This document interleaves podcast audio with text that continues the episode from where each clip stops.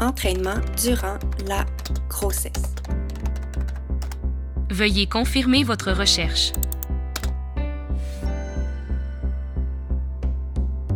Enceinte, je cherchais constamment des sources fiables pour comprendre comment bouger sans nuire au développement de mon bébé. Ce que je cherchais, ben, je l'ai jamais trouvé, alors je l'ai créé. Je m'appelle Fanny, je suis kinésiologue et mon plus grand désir, c'est de démocratiser l'entraînement pré- et postnatal. Je veux pas juste rendre ça accessible, je veux que ça devienne la norme. Parce que je te jure que c'est la clé pour mieux te sentir dans ton corps en changement, te préparer à l'accouchement et améliorer ta guérison postnatale.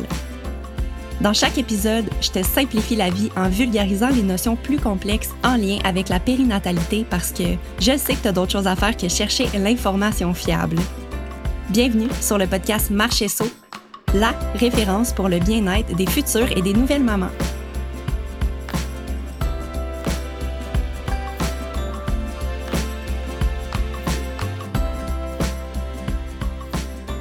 Salut les mamans et les futures mamans, bienvenue dans l'épisode 3 du podcast Marcher Saut, épisode dans lequel je vous partage l'histoire de ma dépression postnatale dans le but de normaliser la dépression. Parce que moi, j'aurais aimé ça entendre quelqu'un me raconter son histoire quand ça m'est arrivé et ce que j'aurais surtout aimé savoir, c'est que cette personne-là allait bien maintenant. Alors dans l'épisode, je vous partage mon histoire, mes symptômes et les choses qui m'ont personnellement aidé à m'en sortir. Euh, c'est important de savoir que chaque expérience est différente et que la dépression ne se résume pas seulement à mon histoire. Alors, si tu te reconnais durant l'épisode, je t'invite à ne pas attendre et à prendre rendez-vous avec un médecin dès maintenant parce que selon moi, ce qui m'a vraiment aidé, c'est de chercher de l'aide rapidement. Alors, sur ce, je te souhaite un bel écoute.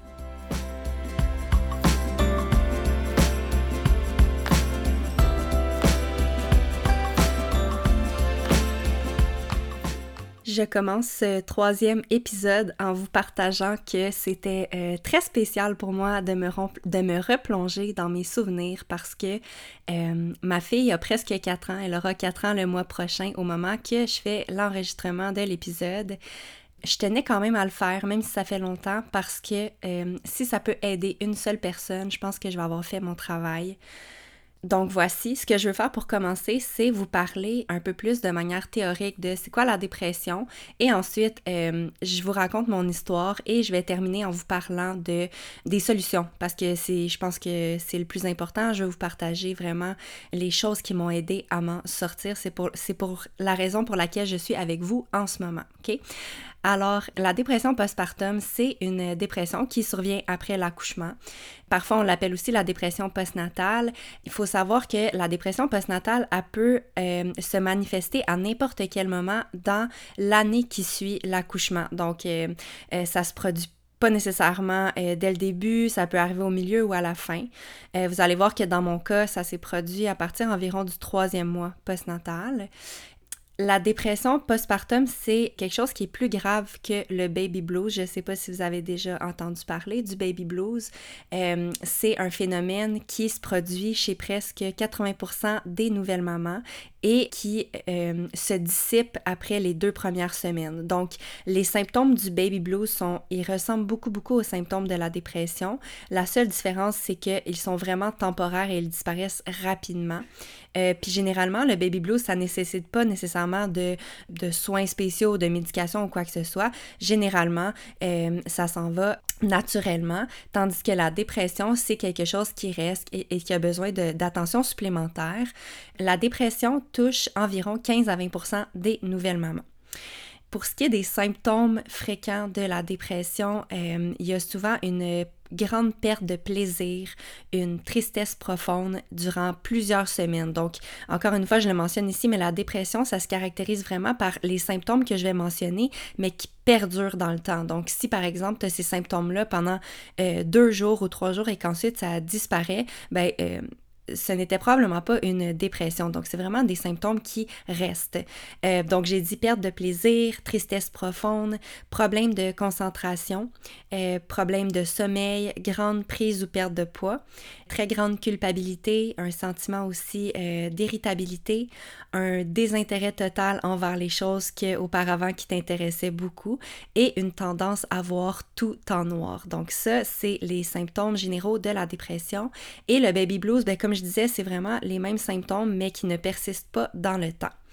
Avant de poursuivre, je voulais aussi mentionner que euh, la dépression, c'est peut inclure des symptômes d'anxiété, mais l'anxiété en tant que telle, ce n'est pas la dépression. Je ne sais pas si je suis claire, mais je veux juste vous donner un petit, une petite définition de l'anxiété. Euh, on dit que ça se manifeste par des symptômes physiques comme un cœur qui bat très très vite, de la difficulté à respirer, des pensées anxieuses, euh, avoir des pensées obsessives, des craintes, des craintes face à ce qui s'en vient.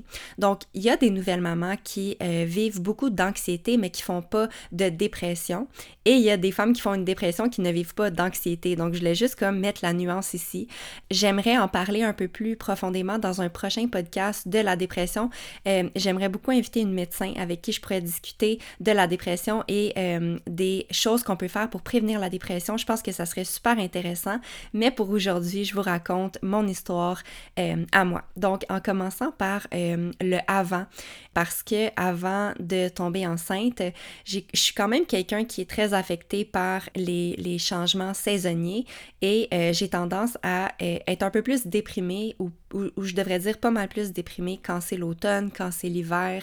Euh, dès qu'il y a un manque de luminosité, ça fait plusieurs années que je ressens que j'ai moins d'énergie, je me sens plus triste puis je me sens plus déprimée. Donc, j'ai pas tous les symptômes de dépression et j'ai jamais eu de diagnostic de dépression dans les années avant ma grossesse, mais je sais que je suis quelqu'un qui est quand même assez sensible à ces changements-là de saisonnier.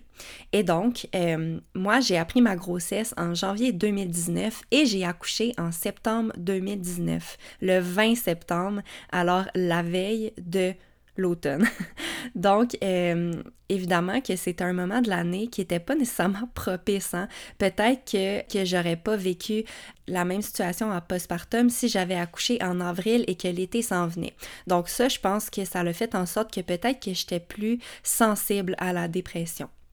Euh, pour ce qui est de ma grossesse, j'ai pas j'ai bien vécu ma grossesse, j'ai pas eu de symptômes de dépression pendant ma grossesse, mais euh, c'est important de savoir qu'il y a des femmes qui font des dépressions prénatales. Ça aussi ça se peut. C'était pas mon cas moi pendant ma grossesse, j'avais des symptômes normaux de grossesse comme les nausées, la fatigue, trucs comme ça, mais euh, de façon générale, j'ai eu une super de belle grossesse.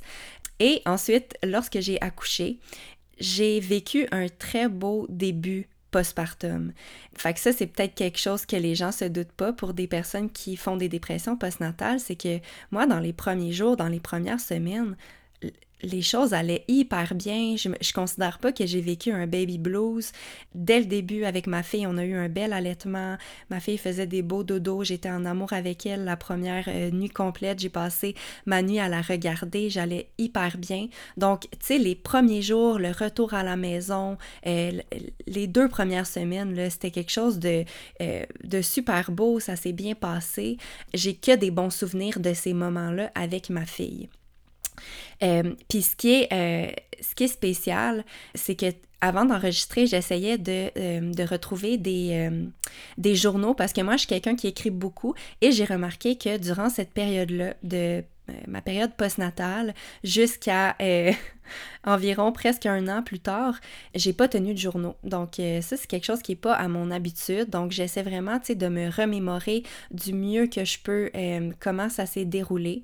Donc mon souvenir mon meilleur souvenir pour vous nommer mon premier signe de dépression postnatale, c'est vers la semaine 4. À ce, à ce moment-là, ma mère était venue passer une semaine complète chez moi et euh, je me rappelle qu'à ce moment-là, j'avais vécu pour la première fois un espèce de désintérêt envers ma fille, euh, un espèce de, sensation que j'avais comme pas tellement le goût de la prendre puis de l'endormir.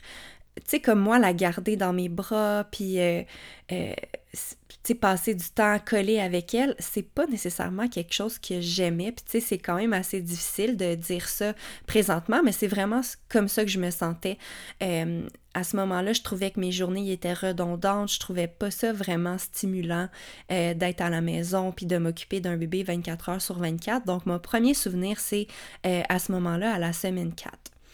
Ensuite de ça, qu'est-ce qui a exacerbé mes euh, symptômes? C'est vers le entre le deuxième et troisième mois de vie de ma fille, il y a eu des moments où est-ce qu'elle a commencé à pleurer vraiment, vraiment beaucoup. À ce moment-là, euh, je lisais beaucoup, je savais que c'était euh, un phénomène qui est normal, les pleurs du nouveau-né à ce moment-là. donc, j'essayais de garder confiance, de me dire que ça allait passer. Mais malgré ça, à tous les soirs, à tous les jours, euh, ma fille pleurait et moi aussi je pleurais avec elle. Donc je me sentais triste à tous les jours. J'ai remarqué aussi que je devenais plus irritable. Donc euh, euh, quand par exemple j'essayais de l'endormir puis que ça fonctionnait pas, ben je devenais fâchée, j'avais plus envie de m'en occuper. J'étais comme incapable de tolérer ses pleurs. Fait que ça m'est arrivé des fois de ne pas être capable d'être dans la même pièce ou dans la maison avec elle parce que tout ce que j'avais envie c'était de m'en aller. À ce moment-là aussi, l'allaitement est devenu euh, difficile.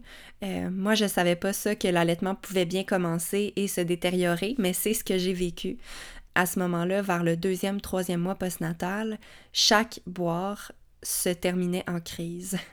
Et euh, laissez-moi vous dire que ça fait beaucoup de crises dans une journée je me rappelle, des souvenirs où est-ce que parfois on avait des amis à la maison, ou on était à l'extérieur chez des amis, puis moi, j'étais là à l'été dans le noir, toute seule, puis à me demander c'était quoi ma vie, tu sais, c'était rendu ça ma vie. Je me demandais comment ça que le reste du monde pouvait avoir du, plaisir de l'autre côté des murs, puis moi, je me sentais vraiment, là, comme... Euh, je me sentais vraiment plus moi-même. Euh, je l'ai dit à plusieurs aussi, plusieurs reprises euh, à mon chum que tout ce que je voulais, c'était échanger mon congé de maternité avec lui. Donc, ça m'est déjà arrivé de le supplier, de euh, lui demander de retourner au travail pour changer mon congé. Donc, lui aurait pris ma place parce que moi, je voulais pas m'occuper d'un bébé qui pleure à tous les jours. Donc, euh, j'étais vraiment j'étais vraiment désespérée. J'étais désespérée de ma situation. Je me sentais pas à ma place. je me trouvais mauvaise avec un bébé. Puis je me sentais extrêmement coupable parce que il y a tellement de personnes qui me disaient euh, qui me disaient Hey, profite-en, ça passe tellement vite, t'es tellement chanceuse. Puis je, je comprenais pas de quoi il fallait profiter parce que moi, tout ce que je voulais, c'était ne pas vivre ça. Donc, plus je me faisais dire d'en profiter, plus je me sentais inadéquate, parce que et coupable aussi, coupable de pas être capable de juste profiter de mon petit bébé, tu sais, parce que j'étais très consciente que ça reviendrait pas ces moments-là avec ma fille, puis je me demandais donc pourquoi que j'étais pas capable d'aimer ça.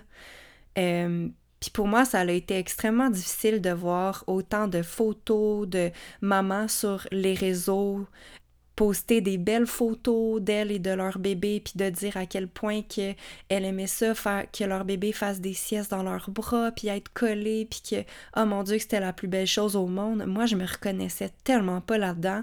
Puis honnêtement, là, quand je le vivais, je me sentais comme si j'étais la seule du monde qui se sentait comme ça.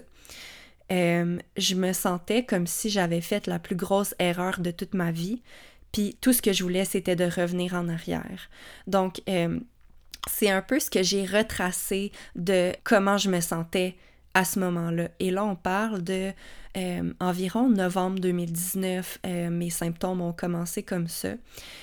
Puis c'est pour ça que pour moi, c'est tellement important d'en parler parce que moi, j'aurais aimé ça, entendre quelqu'un qui, qui, me disait comment je me sentais. Tu sais, moi, j'avais jamais entendu ça. Je savais c'était quoi une dépression postnatale, mais je ne savais pas qu'on pouvait se sentir comme ça. C'est pour ça que j'en parle. Et euh, c'est le 23 décembre 2019 que euh, j'ai pris un rendez-vous à la clinique et que j'ai vu un médecin. À ce moment-là, c'était comme un médecin. Ah oui, non, c'est vrai, c'était euh, ma médecin à l'époque que j'avais réussi à avoir. Je sais que c'est pas possible pour tout le monde, mais j'avais été chanceuse. Et à ce, jour-là, j'ai reçu un diagnostic de dépression postnatale.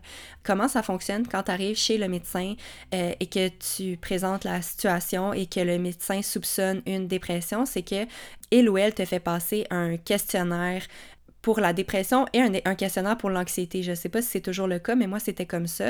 Et il y a une série de questions à répondre. Et là, de mémoire, je pense que tu mets une note entre 0 et 5. 0 euh, étant non, je n'ai pas du tout le symptôme et 5 étant oui, j'ai le symptôme plusieurs fois par jour. Et donc, en faisant ce questionnaire-là, euh, elle, elle avait posé un diagnostic de dépression postnatale. Et je me rappelle quand je passais le questionnaire, je trouvais ça difficile de répondre parce que j'avais vraiment beaucoup de symptômes, mais ça m'a tellement rassurée de voir qu'il y avait un questionnaire qui existait pour mes symptômes. Puis on dirait que automatiquement, quand j'ai su que c'était ça que j'avais, il y a un certain poids, pas tout le poids, mais il y a un certain poids qui s'est enlevé de mes épaules parce que Maintenant, je savais qu'il y avait une raison pourquoi je me sentais comme ça. Je savais que c'était explicable. Je me, sentais plus normale et je savais surtout qu'il y avait des solutions j'ai tout de suite, ce jour-là, le 23 décembre, j'ai commencé une médication et je suis allée sur, je suis allée euh, me trouver une psychologue. Encore une fois, je sais que c'est vraiment pas disponible pour tout le monde, mais j'ai eu la chance d'être, euh, de pouvoir consulter en psychologie à partir de janvier euh, de l'année 2020. Et là, à ce moment-là, 23 décembre, c'est le temps des fêtes qui commence. Euh, inutile de vous dire que ça a été un temps des fêtes assez, assez spécial euh, pour moi, assez difficile, parce que j'avais pas nécessairement envie de raconter à l'oncle du frère de mon père euh, comment ça allait. Donc, à la plupart des gens, je disais que, je me, que ça allait bien, puis j'avais un sourire dans mon visage, même si à l'intérieur, j'allais vraiment, vraiment pas bien. Mais à partir de la journée où est-ce que je me suis présentée chez ma médecin et que j'ai eu le diagnostic, je me suis quand même tranquillement sentie sur une petite pente remontante. Une petite pente qui était très très lente, mais je sentais que j'étais sur la bonne voie. Et euh, honnêtement, avant ça, avant de me rendre là chez le médecin, je pensais sincèrement rester dans cet état-là de tristesse et de désintérêt et d'irritabilité.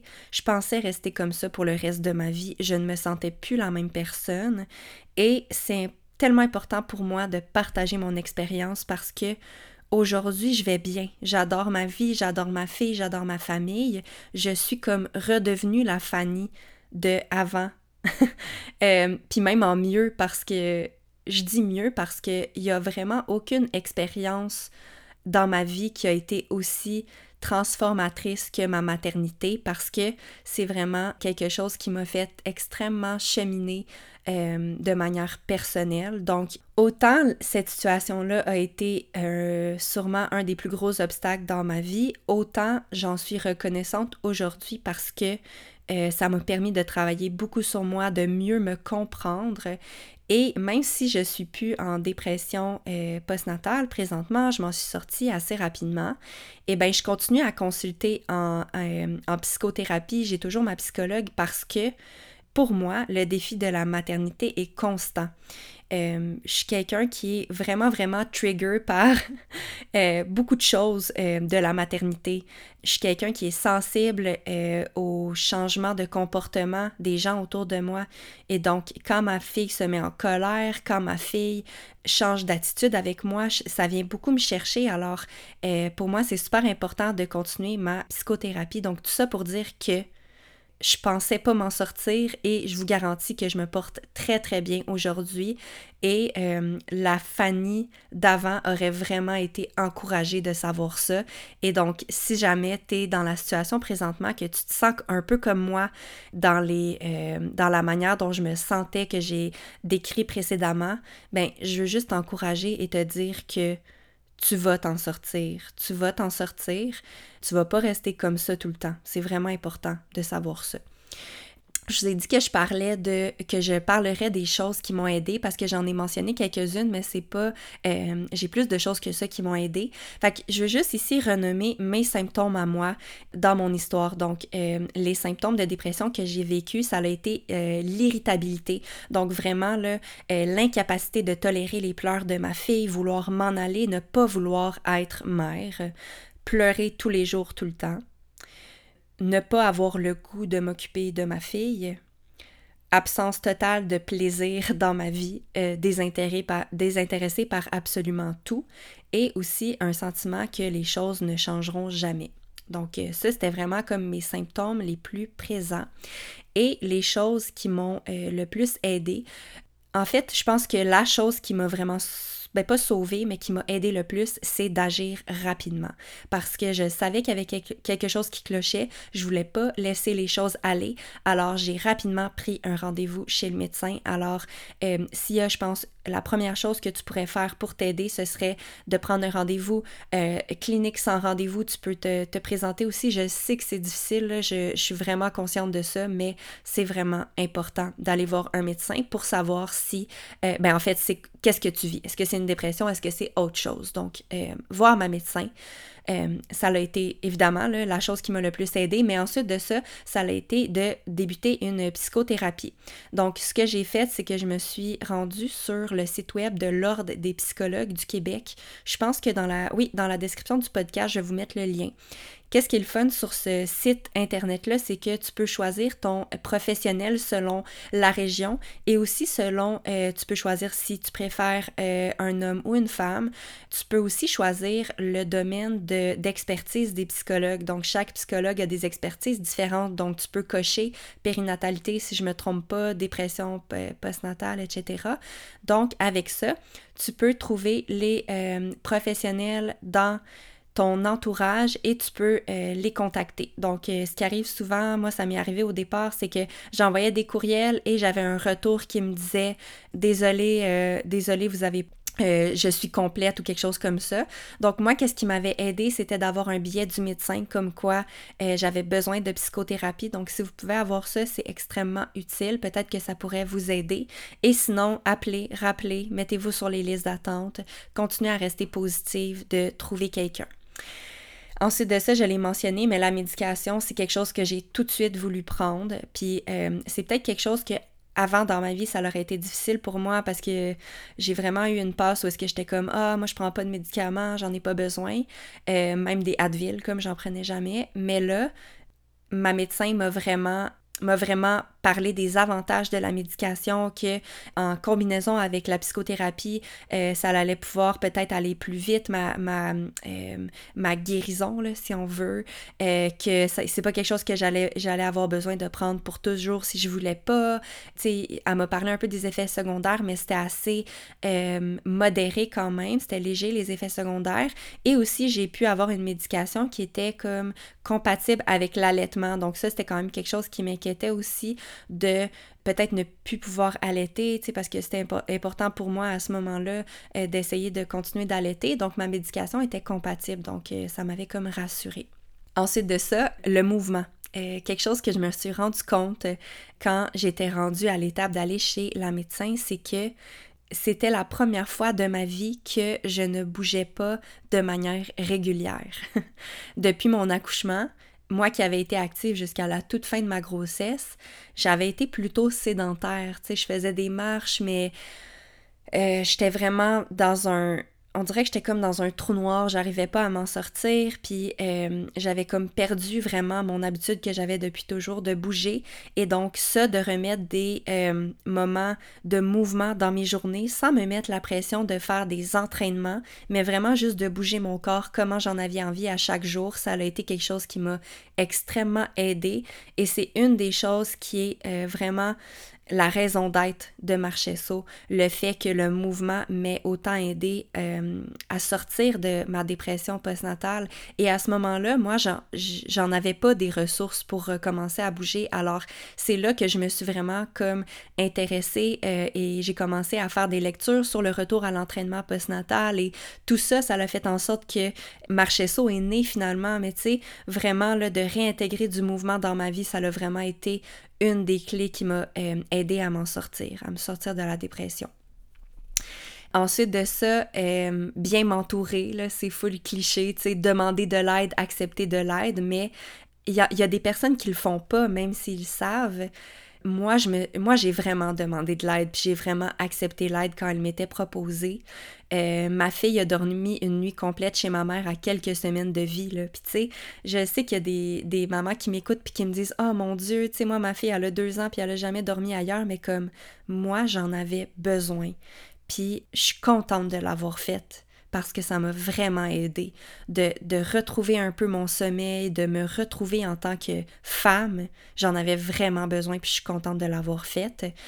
Bien m'entourer, euh, ne pas rester isolée quand on se sent pas bien comme ça. Donc, euh, demander à mes amis de venir me voir à la maison, me forcer à sortir, même quand ça me tentait pas, parce que pour vrai, là, c'est rare que ça me tentait de sortir, mais avec ma médecin, on s'était dit qu'une chose qui m'aiderait, c'était de sortir voir euh, le soleil à tous les jours. Donc, je me forçais vraiment, vraiment de le faire. Puis ça m'a aidé. Euh, une autre chose que j'ai décidé de faire qui m'a aidé, c'est d'en parler ouvertement. Parce que, tu sais, je l'ai dit tantôt, euh, quand c'était Noël, tu sais, c'était tellement frais le diagnostic que j'en avais pas vraiment parlé ouvertement à ce moment-là, mais par la suite, à mes amis euh, de confiance, j'en avais parlé ouvertement parce que ça me faisait du bien que ces personnes-là sachent la vérité à propos de comment je me sentais. Ça l'évitait euh, les questions du genre Hey, comment ça va? Puis tu sais, que, tu te un peu forcé de dire ça va bien. Ben, les gens, ils savaient que j'allais pas trop bien.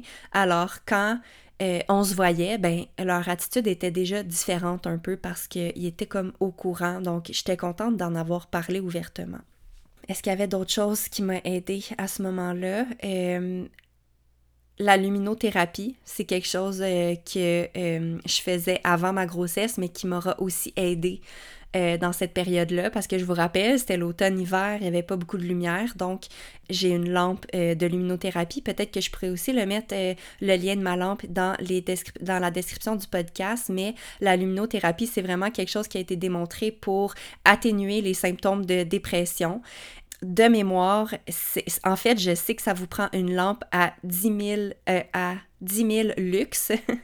Euh, quand tu magasines, tu vas voir c'est quoi les luxes. Et aussi, euh, c'est une trentaine de minutes par jour d'exposition. Il faut que tu sois assez proche là, de la lumière pour, euh, pour que ça fonctionne. Donc, la distance, là, je pense, de maximum un bras ou un demi-bras, c'est recommandé. Puis tu peux le mettre comme en biais à ton visage pour, pour pas être trop aveuglé. Puis moi, je le faisais comme par exemple quand je lisais ou quand je faisais autre chose, quand je berçais ma fille, des choses comme ça. Donc, la luminothérapie, ça m'avait aidé. Donc, pour récap, thérapie, médication, mouvement, bien m'entourer, prendre l'air tous les jours, en parler ouvertement. Et euh, la luminothérapie, c'est vraiment les choses qui m'ont le plus euh, aidé. Et aussi être patiente. être patiente. J'ai recommencé aussi à écrire à ce moment-là. Je m'en suis rendu compte dans mes journaux qu'il y a quelques fois où j'avais recommencé mes, habitudes qui me font du bien en général. Donc, tu sais, recommencer à écrire, recommencer à bouger, recommencer à lire, c'est des choses qui m'ont vraiment fait du bien. Pour terminer euh, l'épisode d'aujourd'hui, j'avais envie de parler de ce que j'aimerais dire à une maman qui vit ce que je vis présentement, un peu pour faire un recap de l'épisode. En fait, c'est, c'est vraiment des choses que j'aurais aimé ça, moi, me faire dire, alors je t'ai dit. Fait que la première chose que je veux te dire, si jamais tu vis des choses similaires présentement, c'est que t'es normal et que la dépression, c'est lié à plusieurs facteurs qui sont incontrôlables, hors de ton contrôle, comme par exemple les changements hormonaux. Donc, même si tu désires au plus profond de, profond de toi ne pas faire de dépression, tu peux peut-être en faire une parce qu'il y a plein de choses que tu contrôles pas qui ont un impact sur ton corps, ta tête en postnatal. Ce que j'aimerais te dire également, c'est qu'il y a des solutions et que les médecins sont outillés pour t'aider, alors n'attends pas et va chercher de l'aide dès que possible. Une autre chose que je voudrais te dire, c'est euh, que les choses ne resteront pas comme ça et que ton, ton état est temporaire. Même si tu penses être prise comme ça pour le reste de ta vie, je t'assure que ton état est temporaire. Aussi, ton état actuel n'est pas lié à ta capacité d'être une bonne mère. C'est important ça parce que quand on est dans cette situation-là, on se sent vraiment inadéquate, on se sent comme une mauvaise mère, mais c'est pas le cas. Moi, je te conseille premièrement d'accepter la situation, euh, c'est la première étape parce que, en fait, des fois, on oublie ça, mais juste le fait d'accepter que tu es dans une période dépressive ou que tu as eu un diagnostic, c'est une étape en soi. Alors, laisse-toi du temps, accepte la situation et ensuite va chercher de l'aide parce que t'aider toi, c'est aussi aider ton bébé parce que vouloir t'en sortir, être proactive et prendre ce temps-là pour toi, demander de l'aide, c'est ça finalement être une bonne mère. Alors, c'était mon message pour terminer en espérant que l'épisode d'aujourd'hui aura résonné avec certaines d'entre vous. Et si jamais tu t'es déjà senti comme ça ou si jamais tu ne t'es jamais senti comme ça, mais que tu as beaucoup de futures mamans ou nouvelles mamans dans ton entourage, ben j'aimerais vraiment ça que tu partages l'épisode. Tu peux le faire sur tes médias sociaux, tu peux en parler aux mamans de ton entourage. C'est vraiment ça qui va euh, faire la différence et qui va peut-être, qui sait, aider des femmes dans ton entourage que tu aurais que tu n'aurais jamais su finalement qui est en dépression. Alors voilà, c'est comme ça que je vais conclure l'épisode d'aujourd'hui. Alors sur ce, je te dis à bientôt dans un prochain podcast. Hey, merci pour ton écoute. Si tu as apprécié l'épisode d'aujourd'hui, je t'invite à le partager avec les mamans dans ton entourage. C'est facile, tu as juste à prendre une capture d'écran sur ton téléphone et à partager la photo dans tes stories Instagram. Toi, ça te coûte rien, puis moi, ben, c'est ma plus belle paye parce que ça me confirme que mon travail est apprécié et utile. Si tu as envie de me partager tes suggestions pour que je puisse inclure des sujets qui te parlent dans mes futurs épisodes, écris-moi sur mon compte Instagram marche barre saut. Merci d'avoir été au rendez-vous et à bientôt!